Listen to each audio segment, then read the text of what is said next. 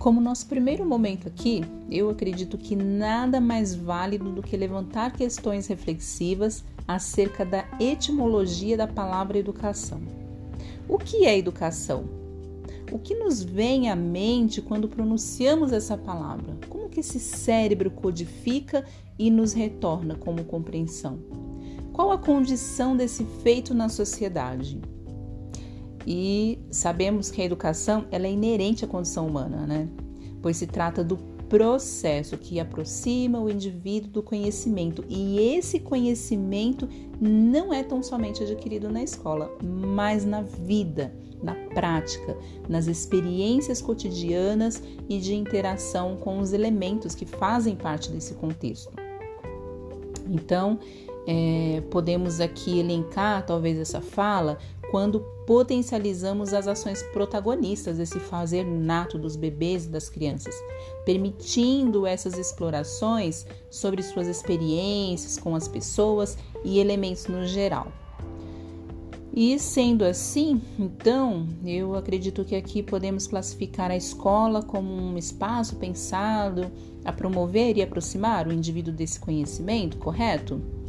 Então, quando a gente coloca aqui aproximar né, e promover esse conhecimento, nós estamos caindo no campo da mediação.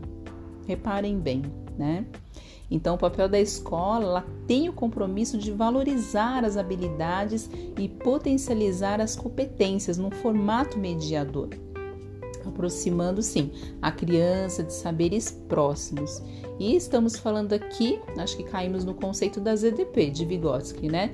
Quando ele coloca essa zona de desenvolvimento proximal, para nos dizer que o nosso papel mediador contribui muito para esse processo.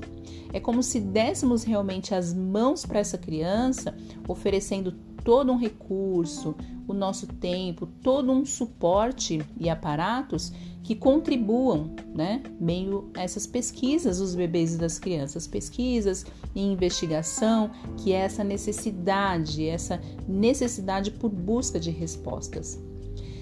Então, quem poderia aqui e pode né, contribuir muito com esse diálogo é a teoria da modificabilidade cognitiva de Forresting. Então, quando ele afirma que todo indivíduo tem potencial enorme e que com a mediação cuidadosa e trabalhada de forma correta, independente da condição social, emocional, ele consegue sim sair do ponto A ao ponto B. Então é, é possível repararmos aqui tamanha a responsabilidade desse professor mediador.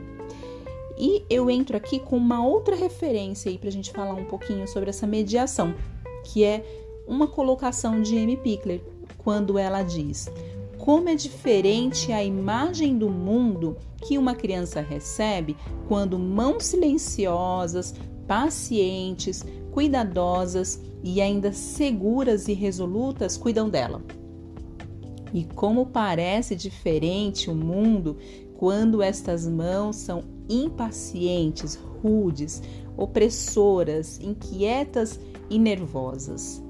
Esse trecho, inclusive, vocês vão encontrar se vocês visitarem a minha página no Facebook, arroba lilian.paranhosoficial, vocês vão encontrar lá esse trechinho de Amy Pickler. E como é interessante a gente parar para pensar nessa classificação, nesses dois pontos que ela traz de reflexão. Realmente é um reflexo para a criança quando as mãos cuidadosas têm esse contato e quando as mãos rudes aparecem.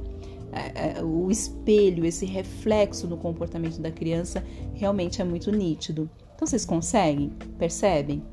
Uma médica pediatra, né, com o nome de Amy Pickler, que muitos conhecem, está aí dentro do nosso currículo da cidade, traz todo o cuidado em sua abordagem, reforçando essa tese de Forrester. Quando a qualidade dessa relação, seja no toque, na fala, no olhar, né, todo esse cuidado imenso em toda uma interação que implica na forma de ser e de estar do sujeito, conforme a gente colocou.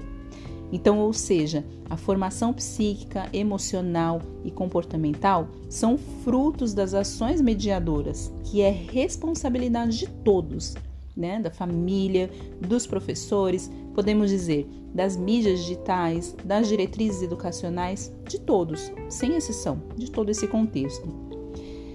E o quanto é importante, né, é, firmarmos aqui esse diálogo, é, refletindo sobre essa prática e o quanto somos responsáveis, mais uma vez eu venho dizer, por esta educação que se transforma cada dia, necessitando assim de profissionais reflexivos e transformadores. Então eu deixo aqui essa simples reflexão, essa humilde reflexão que pode provocar outros pensares aí em vocês, outros pontos a alavancar trilhas de aprendizagem. Então é um diálogo que não termina por aqui. Então é este o movimento da educação, movimento que só faz sentido quando colocamos como propósito maior a necessidade de aprendermos mas aprendermos a partir de dentro. Então eu quero dizer aqui que o mundo intro, né, essa capacidade de aprender por dentro, de olhar essas emoções, de olhar essa essência humana, né, as formas de aprendizagens, as variáveis e equilíbrios das emoções, ela nos ensina muito e implicam diretamente no desenvolvimento externo, que é esse desenvolvimento, esse exercício mais cognitivo, de olhar esse mundo mais exterior. Então, a necessidade de iniciarmos esse processo de aprendizagem a partir de dentro, de dentro para fora, tá bom? Então, eu deixo aqui um abraço, agradeço por abrirem esse espaço, por abrirem essa escuta. Estamos em nosso primeiro episódio falando de educação e com certeza ele não termina por aqui. Até a próxima!